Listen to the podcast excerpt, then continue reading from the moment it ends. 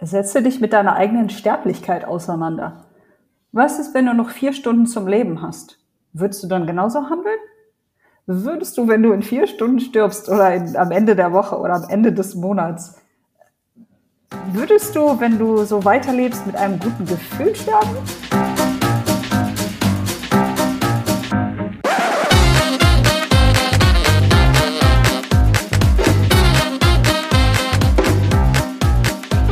Herzlich willkommen zu meinem Podcast Punkt Genau. Heute die 52. Ausgabe.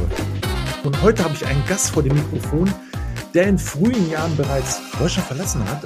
Sie ist eine Keynote-Speakerin, Autorin und Trainerin und hat dann Ende der 20er Jahre in ihrem Leben einen Schlussstrich gezogen und alles nochmal auf Null gesetzt.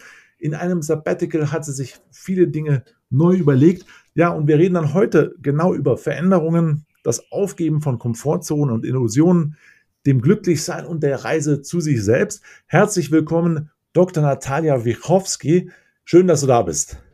Vielen herzlichen Dank, Semir. Ich freue mich auf unser Gespräch.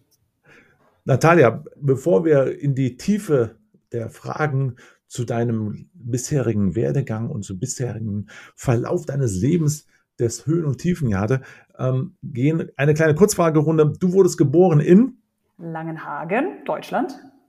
Und sie lebt und du lebst im Ausland seit? Ich glaube 2008. Hm, geschmeidig 15 Jahre. Genau, 15 Jahre. Und nachdem du die Schule verlassen hast, wurde ich?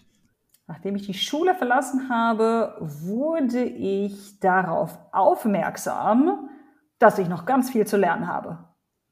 Das ist wohl wahr und es ist noch nie zu Ende, weil egal wie alt du bist. Natalia, was hat dich damals, als du ausgewandert bist, an der arabischen Welt, jetzt habe ich das so ein bisschen gespoilert, gereizt?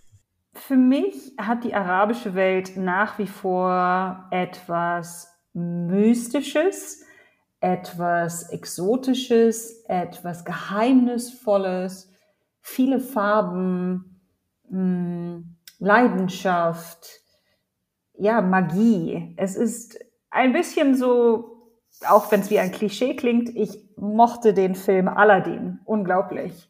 Und das hat mich dahin gezogen. Was, was so ein Zeichentrickfilm alles so auslöst. Ne? Ja, oder? Ähm, was haben eigentlich deine Eltern dazu gesagt, als du das, damals gesagt hast, ich habe jetzt Tickets und ich habe die Koffer gepackt? Meine Mama fand das sehr, sehr gut, weil meine Mama auch als sie Teenagerin war, beziehungsweise im jungen Erwachsenenalter, und ich meine auch schon davor, viel gereist ist, weil sie im polnischen Kader unterwegs war, als Eisschnellläuferin. Das heißt, meine Mama war jemand, die immer gereist ist und unterschiedliche Kulturen kennengelernt hat.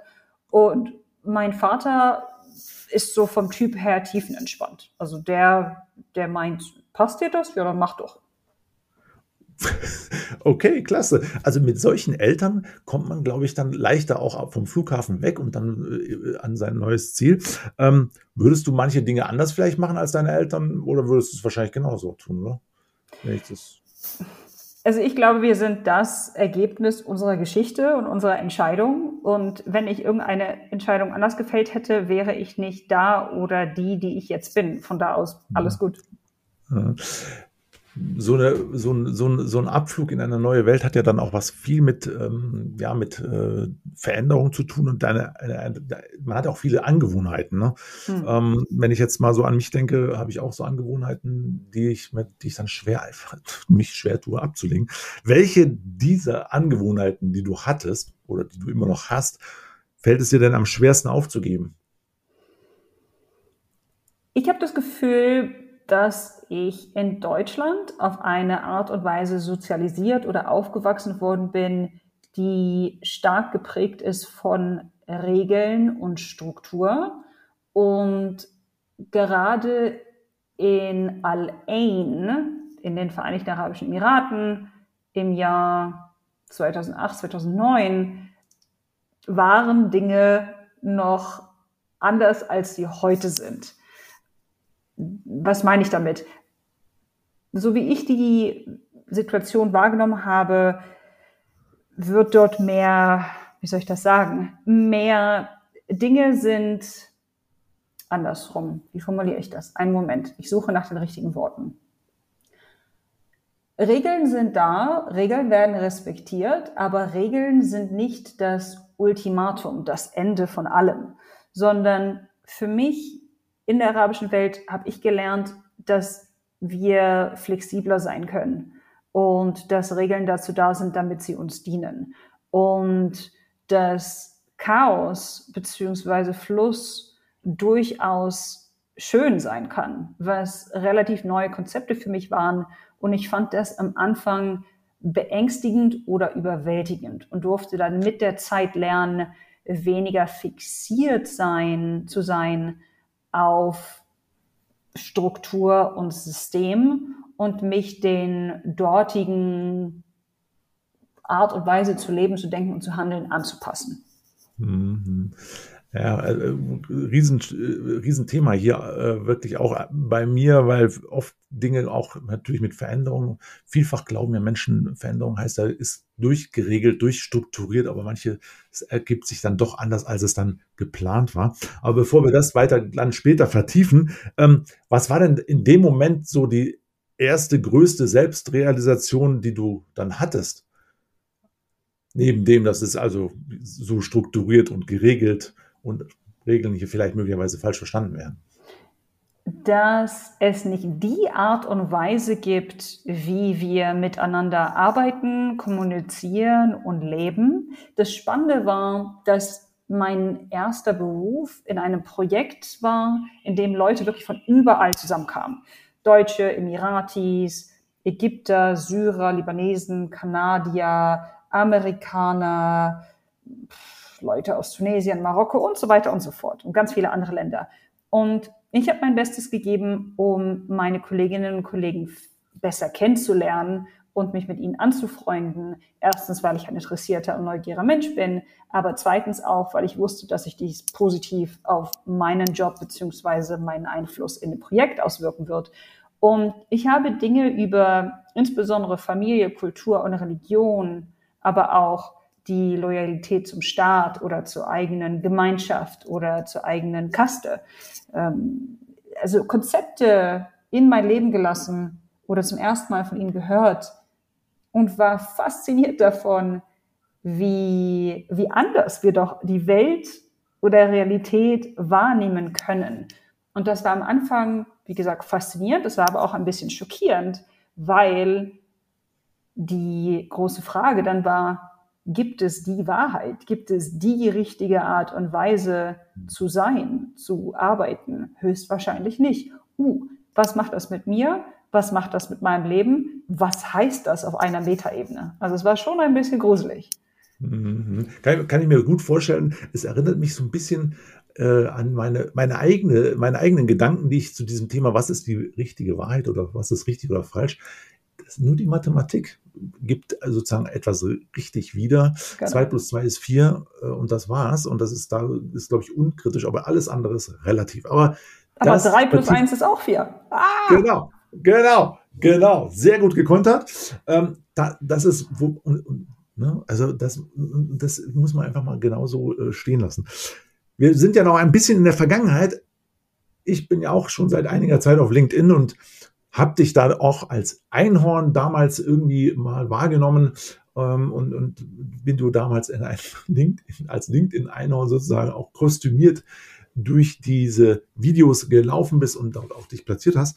Ähm, das hast du alles in, ja, mit 29 schon irgendwie gemacht und ähm, hast also auch dein erstes Buch geschrieben.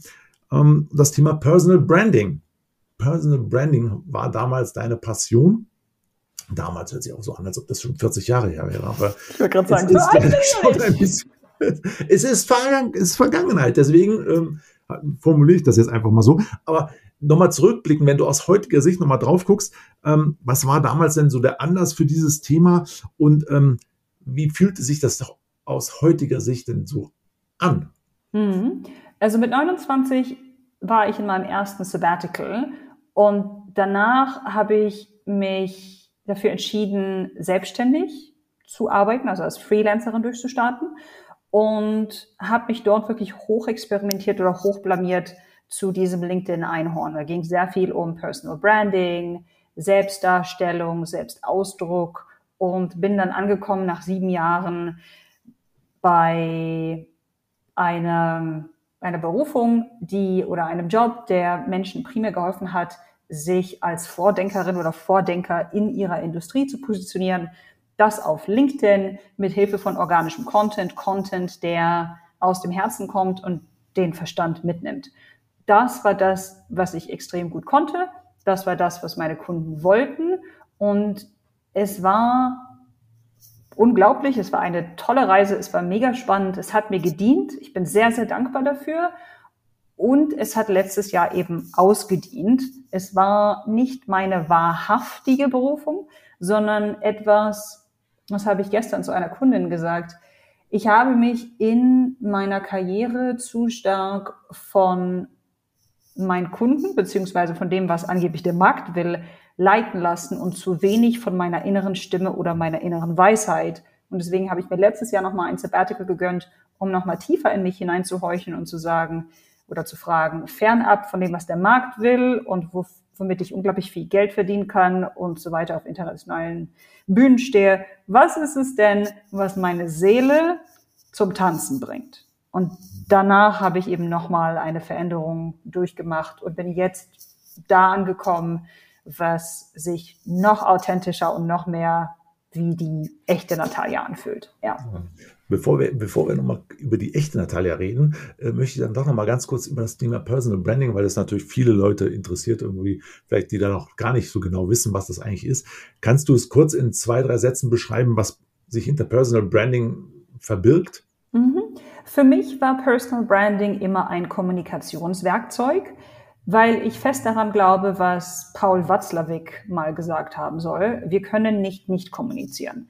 Wir kommunizieren, egal was wir tun, egal ob wir sprechen oder nicht, weil Kommunikation geht über Worte hinaus. Es ist auch das Nichtgesagte, es ist die Körpersprache, es ist die Kleiderwahl, es ist die Frisur, all das ist Kommunikation.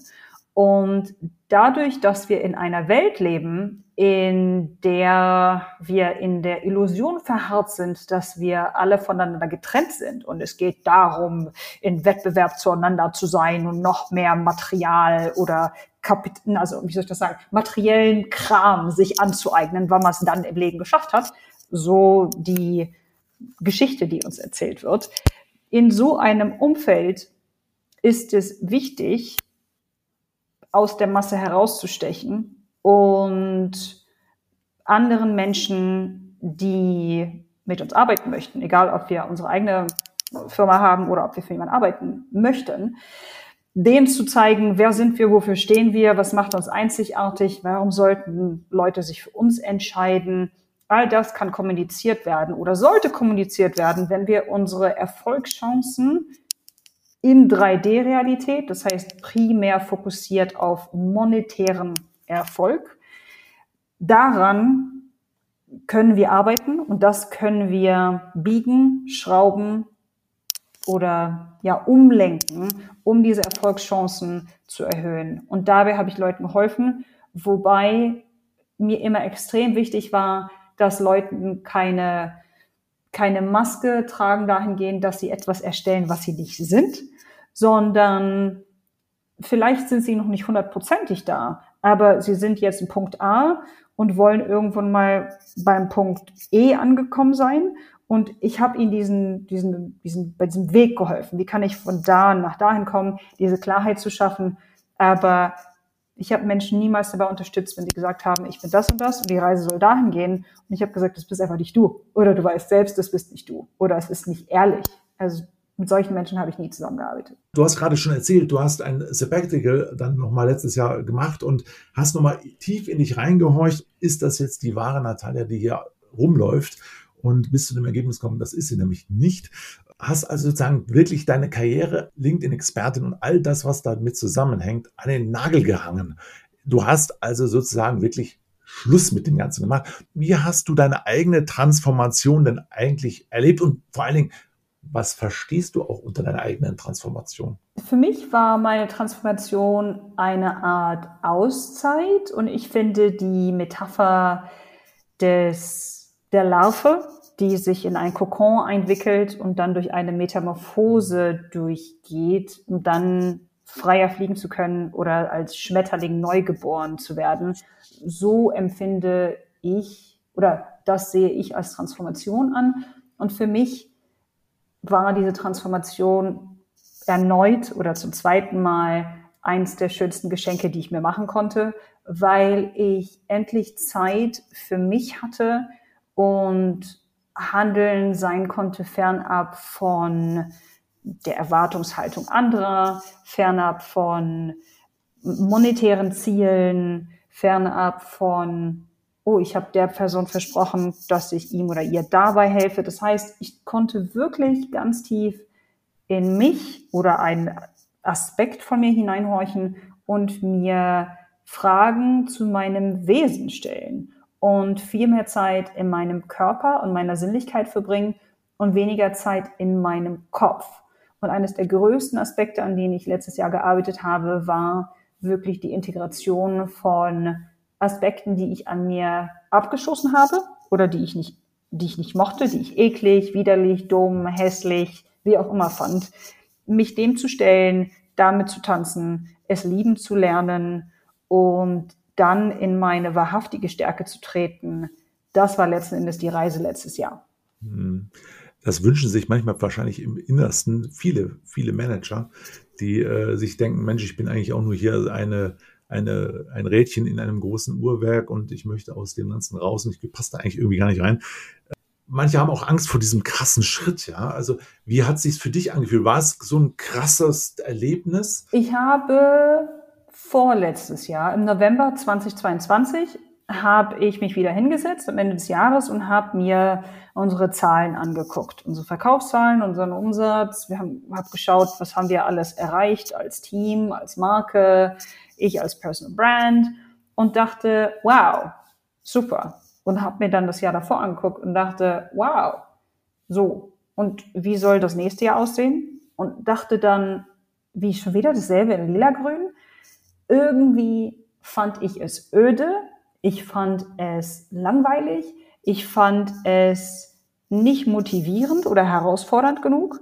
Und parallel dazu war ein anderer Teil von mir so müde und ein anderer Teil war so aggressiv und wütend. Und da, da passte mir irgendwas nicht. Und diese Kombination aus all diesem Gefühlsgewusel und diesen unterschiedlichen Stimmen fast oder Einflüssen, das hat so viel Leiden bei mir verursacht, dass ich irgendwann gesagt habe, ich schaffe es keine einzige Minute mehr in dieser LinkedIn-Rolle. Ich hatte zum Beispiel Podcast-Interviews oder Reden, die ich gehalten habe oder Trainings, in denen, für die ich extrem gut bezahlt worden bin, mit äh, internationalen Brands, die wirklich interessiert waren, Leute, die etwas lernen wollten. Und ich war da und habe den Menschen etwas beigebracht. Und es gab so Mini-Momente, in denen ein Teil von mir raus aus der Szene ging, sich das alles von oben angeguckt hat und so gelacht hat und gesagt hat, haha, ein falsches Wort und ich könnte das alles jetzt sowas von niederbrennen. Ich könnte jetzt irgendwas total Grausames sagen und das Ganze so gegen die Wand laufen lassen. Oh, das Gefühl ist großartig. Und während ich unterrichte und diese Stimme über mir schwebt, gerate ein anderer Teil von mir in Panik. Und das ist mir zwei, dreimal passiert. Und ich dachte, ich weiß nicht, ob ich das nach wie vor aufrecht erhalten kann. Und da, da ist irgendwas in mir, was etwas kommunizieren möchte und was nicht gesehen wird. Und deswegen nimmt es diese drastischen Maßnahmen an oder diese, diese wie soll ich das sagen, Gottes Gott, es geht in diese Metaphern rein, es muss aufhören, weil sonst passiert etwas Schlimmes und das möchte ich mhm. nicht. Ja, ja, aber ich glaube, da sprichst du vielen Managern oder auch Führungskräften aus der Seele, die oftmals genau, wahrscheinlich genau wie du, irgendwo sitzen in irgendwelchen Meetings oder auf Konferenzen sind und sich denken, for what the hell I'm doing this? Ja. Und, ähm, und kommen aber auch nicht raus aus dem, was würdest du in diesem Moment weil sie natürlich, dann hängt das Haus, Hof, Familie und alles Mögliche dann davon ab. Und dann wird, wahrscheinlich werden jetzt viele sagen, ach, naja, gut, die Natalia, die ist ja da, kann ja da frei entscheiden und naja, du weißt, wie das Narrativ immer läuft. Ja. Und dann kommt immer die Ausrede, ich habe Haus, Hof und Projekte und naja, das muss ja alles bezahlt werden und das Auto natürlich letztendlich auch. So alles im Unternehmerleben ja schon alles geschehen und alles äh, gehört. Tatsächlich glaube ich, was kann man dann diesen Personen, diesen Menschen, die dasselbe hundertprozentig auch immer wieder mal hören in ihrem Kopf und denken, warum machst du das alles? Was würdest du denn denen an dieser Stelle raten? Setze dich mit deiner eigenen Sterblichkeit auseinander. Was ist, wenn du noch vier Stunden zum Leben hast? Würdest du dann genauso handeln? Würdest du, wenn du in vier Stunden stirbst oder in, am Ende der Woche oder am Ende des Monats, würdest du, wenn du so weiterlebst, mit einem guten Gefühl sterben? Oder würden ganz viele, ich wünschte, ich hätte da, da, da, da, da, da hochkommen?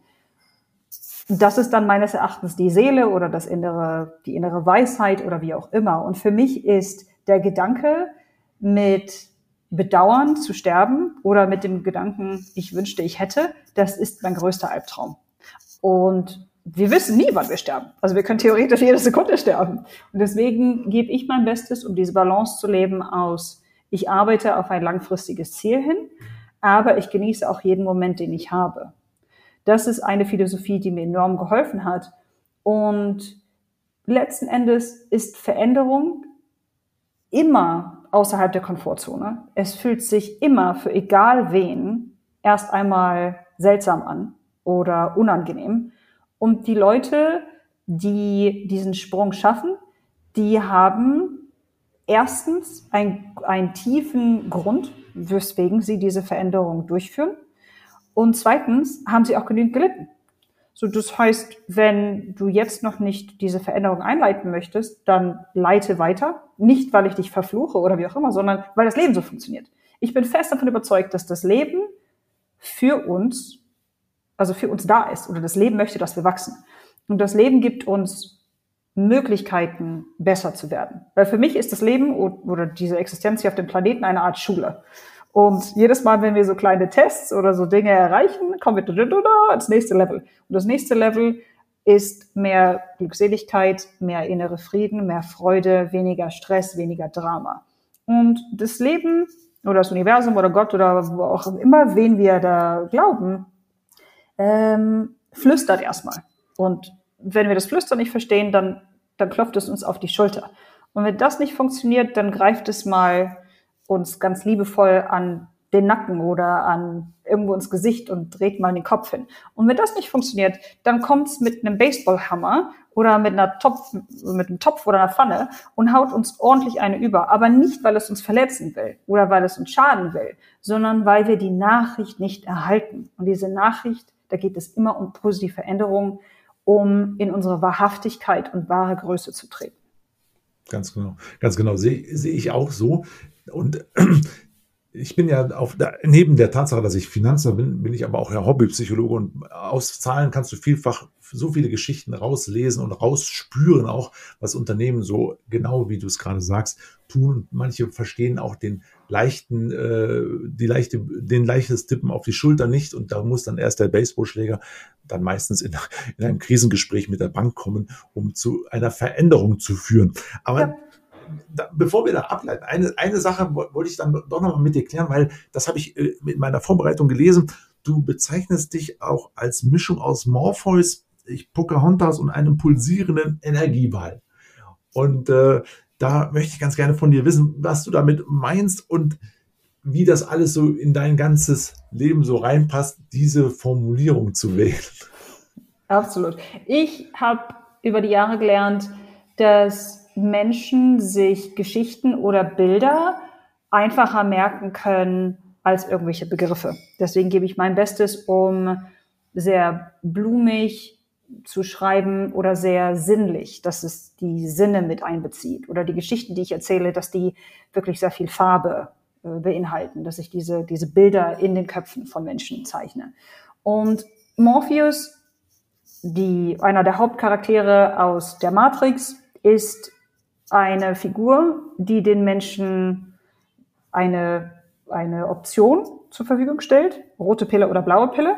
Blaue Pille, äh, du vergisst alles, was passiert ist und du lebst so weiter. Rote Pille und damit geht's in den Kaninchenbau und sozusagen Alice im Wonderland. Und die Leute, die mit mir zusammenarbeiten, bei mir gibt's die blaue Pille nicht. Bei mir gibt's nur die rote.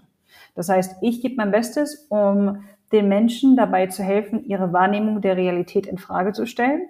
Und das mache ich, indem ich sie reden lasse und indem ich tief zuhöre. Nicht um anzu, zu, ja, zu antworten, sondern um zu sehen, wo sie in ihrer Sprache und Körpersprache nicht wahrhaftig sind. Und stelle dies mit Liebe und Geduld in Frage, so dass ich sie zu einer echteren Wahrheit oder zu einer gesünderen Wahrnehmung der Realität führe, was, wie gesagt, zu mehr Fluss, Genuss und so weiter hinführt. Pocahontas haben mir viele Leute zurückgespiegelt, dahingehend, weil Pocahontas ja das Nomadentum äh, verkörpert. Es ist eine weise Frau, sie ist eine weise Frau, eine Frau, die mit der Erde verbunden ist, eine Frau, die aber auch mit Spirit verbunden ist, eine Frau, die die aus ihrer Weisheit und ihrer Intuition handelt. Und das ist ein Aspekt, den ich letztes Jahr insbesondere kennengelernt habe an mir oder lieben gelernt habe. Und der pulsierende Energieball, weil egal welcher Kunde, mit dem ich arbeite, sagt, ich fühle mich danach energetisch aufgeladen, du bist so inspirierend, es fühlt sich an, als ob du meine Batterien nochmal gerecharged hast, du bist wie frischer Wind, und darum geht es auch viel in meiner Arbeit. Dadurch, dass ich den Menschen dabei helfe, die Masken abzulegen, die nicht sie selbst sind, beziehungsweise die Dinge, die sie quälen, haben sie sehr viel mehr Energie.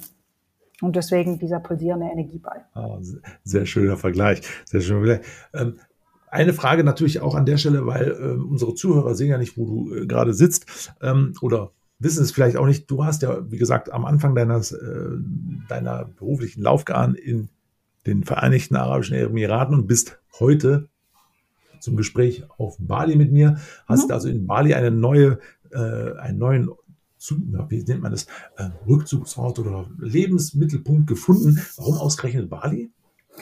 Bali, ich war letztes Jahr hier auf einem Retreat und es hat mir gut gefallen, aber es war auch, was ist das richtige Wort? ich fand es auch angsteinflößend. Und ich habe in mich hineingehorcht und habe mir die Frage gestellt, ob die meiste Zeit, die ich meines Lebens in Dubai oder in den Emiraten verbringe, ob das so passt oder nicht passt. Und gerade weil ich so viel an meiner Weiblichkeit gearbeitet habe und viel gelernt habe über Polarität, insbesondere Herr David Data ist da jemand, der führt, der sehr viel über Polarität gesprochen hat. Von ihm habe ich gelernt, dass insbesondere Inseln weibliche Energie darstellen. Und dann kam Bali und ich dachte mir, oh, hm, also irgendwie ist es schon spannend, aber auf der anderen Seite habe ich auch Angst. Und ich bin so eine Person, wenn ich Angst vor etwas habe, dann gehe ich da jetzt erstmal richtig rein. Und Bali hat für mich nochmal ganz viele unterbewusste Sorgen, Ängste, falsche Glaubenssätze und zum Teil auch kleinere Wunden oder Kindheitswunden hochgebracht, insbesondere auf oder in Bezug auf das Gefühl von Sicherheit, äh, wenn es um das Thema Chaos geht, äh, Fluss und so weiter und so fort. Und mittlerweile habe ich es lieben gelernt und kann mich hier genauso frei bewegen, beziehungsweise fühle mich hier genauso wohl und sicher und ja, ich glaube wohl und sicher, wie in Dubai oder in Deutschland oder egal, wo ich hinreise. Ja. Ähm, du hast gerade noch mal ein Stichwort geliefert, was ich ganz gerne noch mal ansprechen möchte, weil das Thema Angst. Viele mhm. haben ja Angst vor Veränderung, Angst mhm. vor dem nächsten Schritt. Und wenn du hast gerade gesagt, du gehst da voll rein. Mhm. Das heißt, wie kommst du zu diesem Mut, diesen Mut, alles zu packen und sagen, da gehe ich jetzt rein, weil es, das hilft jetzt nichts. Ja? Also wie, wie, wie schafft man das? Mhm. Ich habe letztes Jahr gelernt, dass es zwei Arten von Ängsten gibt. Es gibt Ängste, die sind wirklich gekoppelt an unseren Überlebensinstinkt und es macht durchaus Sinn, dass wir diese Ängste haben, weil sie uns jahrzehntelang haben überleben lassen. Das heißt, wenn du mich in eine kleine schwarze Box einsperrst, ohne Fenster, und ich kann mich kaum bewegen, wenn ich darin Angst habe, und also insbesondere wenn ich nicht weiß, wann ich da rausgehe und wer mich da reingesteckt hat, dann ist es durchaus okay, Angst zu haben. So, dann gibt es auf der anderen Seite aber die Angst, also jeglichen anderen Ängste, die wirklich nichts mit dem Überleben zu tun haben, sondern äh, lass mich dir ein Beispiel geben, etwas, was etwas Witziges. Mm -mm. Ah, okay. Ich kann nicht auf Social Media posten, weil wenn ich poste, dann wird die Welt aufhören, sich zu drehen und alle werden mich auslachen und ich werde niemals wieder einen Job finden. Das ist in dem Moment eine Angst. Also ich, ich werde, also ich, ich sehe, dass das eine Angst ist und diese Angst ist nicht real dahingehend. Wie groß ist die Wahrscheinlichkeit, dass das passiert? Null. Und wenn ich diese Ängste habe, dann gehe ich voll und ganz rein, weil ich weiß, dass das nur Hirngespinste sind, beziehungsweise Geschichten meines Verstandes, die wenig mit meinem Überleben zu tun haben als Wesen, sondern diese Geschichten, das sind einfach nur limitierende Geschichten, Glaubenssätze, Kindheitswunden, Traumata, wie auch immer, die ich mir irgendwann im Verlauf dieses Lebens, Fragezeichen, ähm, also Geschichten über das, das Leben oder Glaubenssätze zum Leben, die mich in meinem Handeln und Denken limitieren. Und weil ich so viel die letzten acht Jahre mir gearbeitet habe und gelernt habe, dass jedes Mal, wenn wir diese Ängste überwinden, dass das Leben uns danach belohnt mit mehr Fluss, Genuss, Leichtigkeit, Fülle. Deswegen sage ich, haha, her mit der Angst. Da gehe ich voll rein. Und vor allen Dingen, wir müssen da ja auch nicht alleine durch. Also du weißt ja, ich kann gar nicht mehr sagen, mit wie vielen Mentoren, Schamanen, Therapeuten, Psychologen, wie auch immer ich zusammengearbeitet habe wir müssen nicht durch jede Veränderung alleine gehen oder wir müssen uns nicht jeder Angst alleine stellen. Wenn wir jemanden dabei haben, der unsere Hand hält oder der einfach nur neben uns steht, dann macht das das Ganze in den meisten Fällen wesentlich leichter. Ja, ja, also das ist äh, wirklich sehr, sehr spannend und ich glaube auch tatsächlich, hier nehmen wir viel mit, ähm, dass die Angst ein vielleicht ein guter Kompagnon ist, mit dem wir vielleicht ganz gut kooperieren sollten. Mit Blick auf die Uhr, ähm, lass uns noch mal kurz zwei, drei Fragen äh, zum Schluss äh, aufnehmen und äh, reingucken. Was bedeutet in aller Kürze glücklich, glücklich sein für dich? Glücklich sein, Glück. Bei mir geht es nicht mehr so viel um Glück, sondern mehr um Glückseligkeit. Es oh. geht darum, dass ich bei mir bin, dass ich im Hier und Jetzt sein kann, dass ich mich weder von Geistern der Vergangenheit oder Dingen der Vergangenheit noch von Gespenstern aus der Zukunft verwirren lasse. Es geht darum, dass ich gesund bin, dass ich meine höchsten Geschenke oder meine Aufgaben mit anderen teilen kann, dass ich Menschen Mut mache, in ihre, in ihr wahrhaftiges Selbst zu treten, dass ich einen Beruf oder einen Job, ein Business um meine Talente herum gebastelt habe, was mir auch in 3D-Realität ermöglicht, ein Leben zu leben, wie ich es leben möchte. Gutes Essen, auf jeden Fall. Kochen, singen, tanzen, backen. Zeit mit Freunden verbringen, die auf einer ähnlichen Wellenlänge schweben und Tiere. Ich glaube, das ist so Glück oder Glückseligkeit für mich. Hm. Den könnte man ja fast nichts mehr hinzufügen. Und dann, was sind deine drei Tipps, die du Managern oder Führungskräften mitgibst, die du als Lehrer aus deinem durchaus jungen Leben heute denen mitgeben kannst? Fange noch heute mit dem Meditieren an. Und meditieren heißt nicht, dass du auf einem Stein sitzen musst am Ende der Welt wie ein Mönch und mindestens drei Stunden lang dort sitzt oder nichts denkst. Das wird den meisten Mönchen auch nicht gelingen. Meditation kann auch sein, im Garten arbeiten, im Wald spazieren gehen. Es kann zeichnen, kochen, backen, wie auch immer heißen. Aber eine tägliche Praxis, eine tägliche Handlung, die dir dabei hilft, aus deinem Kopf, aus deinem Gedanken, aus deinem Verstand in dein Herz zu gehen. Extrem wichtig, weil wir Dinge auf einmal ganz anders sehen. Das ist Punkt eins. Punkt Nummer zwei. Wie ist deine Beziehung zu Pausen? glaubst du, dass Pausen das Gegenteil ist von Arbeit? Oder glaubst du, dass du Pausen machen kannst, wenn du im Urlaub bist? Ich habe für mich festgestellt, dass Pausen essentiell sind, um unsere Produktivität zu steigern, aber um auch Emotionen sacken zu lassen und um mehr Energie zu haben. Also ganz, ganz wichtig, erlaubst du dir genügend Freiraum, um dich zu regenerieren. Und der dritte Punkt, der meines Erachtens unglaublich wichtig ist, den viele Leute ignorieren, ist Gesundheit dahingehend, schläfst du genügend und isst du das Richtige? Oder hast du vielleicht eine Zuckersucht, eine Kaffeesucht? Wie geht's deinem Magen?